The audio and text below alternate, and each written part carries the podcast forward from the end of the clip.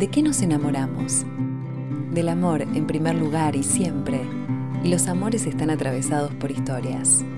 Historias de encuentros y de luchas, de idilios y catástrofes, de actos heroicos o crueles, de ternura y erotismo. Nuestras historias te van a conmover y todo lo que nos conmueve nos transforma. Historias que enamoran, un podcast de libros de Penguin Random House Grupo Editorial.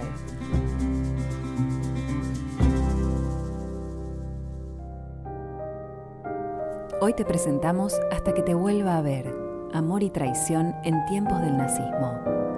El horror de la guerra irrumpe en las vidas de las primas Eiserman, cuando el ejército nazi comienza a perseguir a su familia, los juegos, la música, las costumbres y los sueños se vuelven imposibles. Mientras tanto, en Buenos Aires, los hermanos Navarro Soler intentan como pueden superar una tragedia y salir adelante. Francisco se pierde en la noche porteña y se mete en negocios turbios.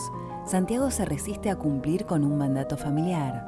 Rosario debe aceptar una realidad que nunca había imaginado y Pedro decide consagrar su vida a Dios. En esta apasionante novela coral, los destinos de estas dos familias se unirán para siempre por sobre los escombros que dejó la guerra, las pasiones prohibidas, las mentiras y el miedo ambientada simultáneamente en los guetos donde fueron asesinadas miles y miles de personas, y la Buenos Aires glamorosa de los cabarets y las boats, donde con un bolero sonando de fondo se cruzan Tita Merelo y Luis Sandrini con Eva Perón y Juan Duarte. En Hasta que te vuelva a ver, Andrea Milano logra contar una apasionante historia de amor e intriga, surgida del peor de los infiernos.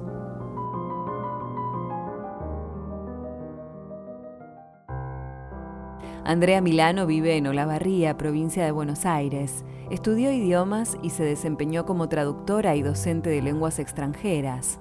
Voraz lectora y apasionada de las letras desde muy pequeña, empezó publicando relatos en algunos medios gráficos de su ciudad, hasta que en 2007 editó su primer libro.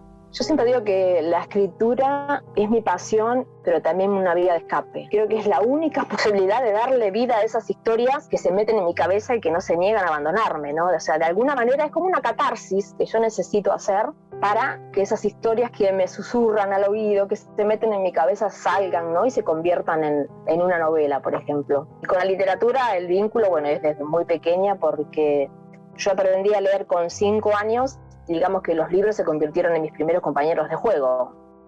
Eh, después, bueno, cuando descubrí mi vocación de escribir, que fue precisamente leyendo Mujercitas. Yo quería ser como Joe March y escribir mis propias historias. O sea que debo decir que sin duda la literatura marcó mi vida y el camino que me conduciría tiempo después derecho al mundo de las letras, ¿no? No se puede ser escritor si no sos lector primero. La base fundamental de, toda persona que se quiere dedicar a la escritura, ¿no? Primero tenés que leer mucho. Incursionó en diversos géneros literarios, desde el policial nórdico hasta esta nueva novela que se puede encuadrar en el género histórico romántico. Yo creo que lo que más diferencia, eh, hasta que te vuelva a ver de mis anteriores trabajos, que son En Brujo Gitano, En Brazos de mi Enemigo, Alma Gitana y Derramarás Lágrimas de Sangre, es que me trasladé por primera vez al siglo XX, ¿no? Porque todas estas novelas que mencioné y que escribí y publiqué antes fueron ambientadas en, lo que era el siglo XIX. Y aunque supuso un gran desafío a la hora de documentarme, la verdad es que también me resultó divertido hacerlo, ya que me armé de una gran colección de material y de revistas de la época, ¿no? O sea, conseguí Radiolandias y Para Ti y todas esas revistas que, salían en esa época y me sirvió muchísimo. Y incluso, bueno, la estructura de esta novela es muy diferente a la de las anteriores porque son capítulos cortos. Los lectores me dicen que se leen muy rápido, que eso lo agradecen. Así que eso creo que es uno de los cambios, ¿no? principales, la estructura de la novela y haberme trasladado a otro siglo que antes no había tocado en otra novela anterior. Hasta que te vuelva a ver es la primera parte de la trilogía en la que Andrea Milano narra las peripecias de dos familias cuyos destinos se cruzan como consecuencia de la Segunda Guerra. El proceso de escritura de Hasta que te vuelva a ver fue algo diferente a mis anteriores novelas. Por primera vez la escrituré en capítulos cortos. Me resultó muy ameno este cambio y creo que la voy a volver a implementar en, mis próximas obras. ¿no? Me sentí muy cómoda trabajando de esta manera. Hubo dos hechos en particular que motivaron a la autora a escribir esta historia. Uno se remonta, digamos, hace muchos años atrás, cuando tenía 13 años, y leí el diario de Ana Frank. Aprendí el significado de palabras como holocausto, campos de concentración o nazismo, ¿no? Y como que me marcaron ya desde esa época lo que fue la historia ¿no? de la exterminación de los judíos por parte de los nazis. Y el segundo, digamos, hecho que me, que me motivó para escribir esta historia fue una película que vi hace un par de años y que se llama Los niños de Windermere y que cuenta cómo el gobierno británico, gracias a un programa de reinserción y de reeducación, brindó ayuda a los jóvenes sobrevivientes de los campos de exterminio durante la Segunda Guerra Mundial. Después de ver la película, conseguí el libro, me lo compré en Inglaterra, con testimonio de muchachos y muchachas que lo perdieron todo en la guerra, ¿no? Y que tuvieron que aprender a desenvolverse en un mundo que les resultaba totalmente ajeno después de haber pasado por el infierno que habían pasado. Y bueno, y a partir de ahí solo tuve que dejar volar la imaginación, digamos, para que la historia ficticia se mezclara con la verdadera, ¿no? Y Isabela, la protagonista de esta novela, se convirtió entonces en una de esas niñas de Windermere que terminaría llegando a Buenos Aires gracias a la intervención de la Cruz Roja Internacional.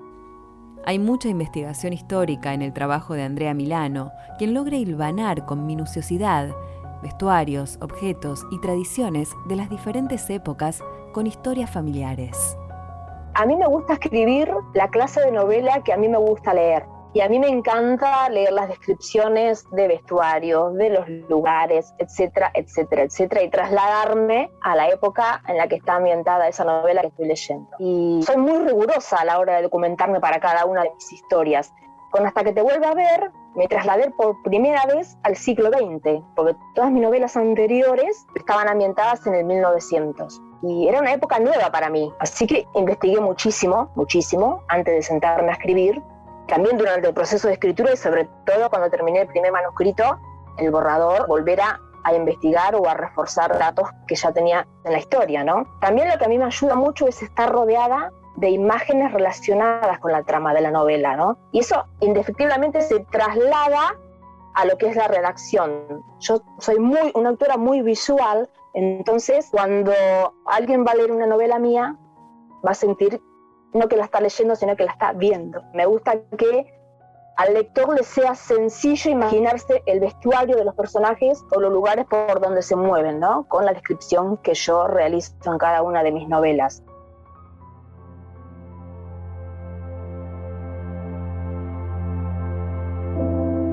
Amor, drama e intriga se conjugan en esta novela en medio de una trama familiar, en un contexto histórico particular. Bueno, y hablando de, las primas, estas Isabela y Madeline Eiserman, que son las protagonistas, yo digo que no son solo primas, ¿no? Son mejores amigas. Y bueno, y sus mundos lamentablemente se derrumban cuando los nazis llegan al poder y sus familias comienzan a ser hostigadas simplemente por profesar la fe judía, ¿no? Y del otro lado del océano tenemos a los hermanos Santiago, Francisco, Rosario y Pedro Navarro Soler, que también son alcanzados por una tragedia que cambiará su vida para siempre. Si bien son dos mundos que parecen tan pero tan diferentes y terminan entrelazándose de maneras insospechadas, ¿no? Y es de esa manera, insospechada, como se entrelazan Isabela y Santiago, los protagonistas de esta historia. Si tengo que hablar de Isabela, lo primero que tengo que decir es que, ya porque la conocemos desde muy pequeña, que es una niña muy vivaracha, que tiene sueños, ¿no? Que, que su admiración por, por Marlene Dietrich en esa época, en los años 30 en, Berlín. Ella sueña con, conocerla o, con ser como ella, ¿no? Y, bueno, y, estudia canto.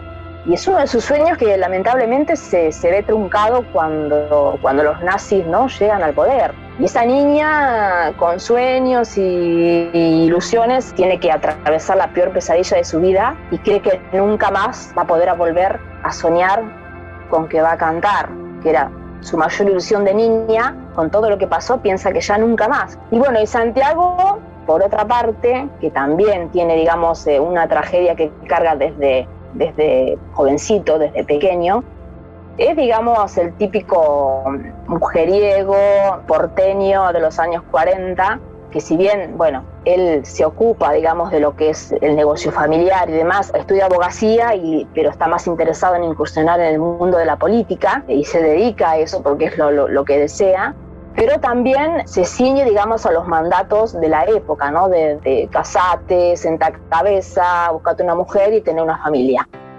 Se trata de dos personajes profundos e intensos, de los que es muy fácil enamorarse. Creo que lo primero que me enamoró de esta novela fueron los personajes. Porque aunque la novela tiene a Santiago e Isabel como protagonistas centrales, cada personaje secundario tiene su propio peso dentro de la historia. Es como escribir muchas novelas en una sola, y eso me encanta y me enamora, obviamente. También el hecho de poder retratar la Buenos Aires de los años 40, ¿no? Y haciendo que, por ejemplo, personalidades emblemáticas como Tita Merelo, Luis Andrini o Evita Perón interactúes con los personajes que salen de mi cabeza. O sea, eso es genial. Para mí como autora es maravilloso. Hasta que te vuelva a ver es la nueva novela de Andrea Milano. Se van a encontrar con, con una historia, digamos, coral. Y yo lo que siempre digo que es, es desgarradora, pero también es un canto de esperanza, ¿no? Obviamente el contexto en el que está, en el que está ambientada es imposible sustraerse de lo que fue el holocausto, ¿no? lo que fue la aniquilación de tantas personas en nombre de una ideología absurda. ¿no? Y, pero por eso mismo digo que en esta historia, a pesar de tanto drama, de tanto horror, siempre el amor triunfa y termina siendo un canto, y más que nunca esta novela un canto, un canto a la esperanza sin dudas. Así que bueno, los invito a todos a que la lean y ojalá la disfruten mucho como yo la disfruté al escribirla.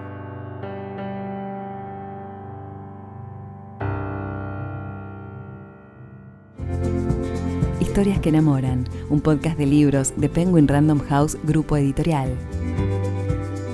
Habitemos nuestro tiempo de lectura con historias que enamoran. Consulta nuestro catálogo en penguinlibros.com.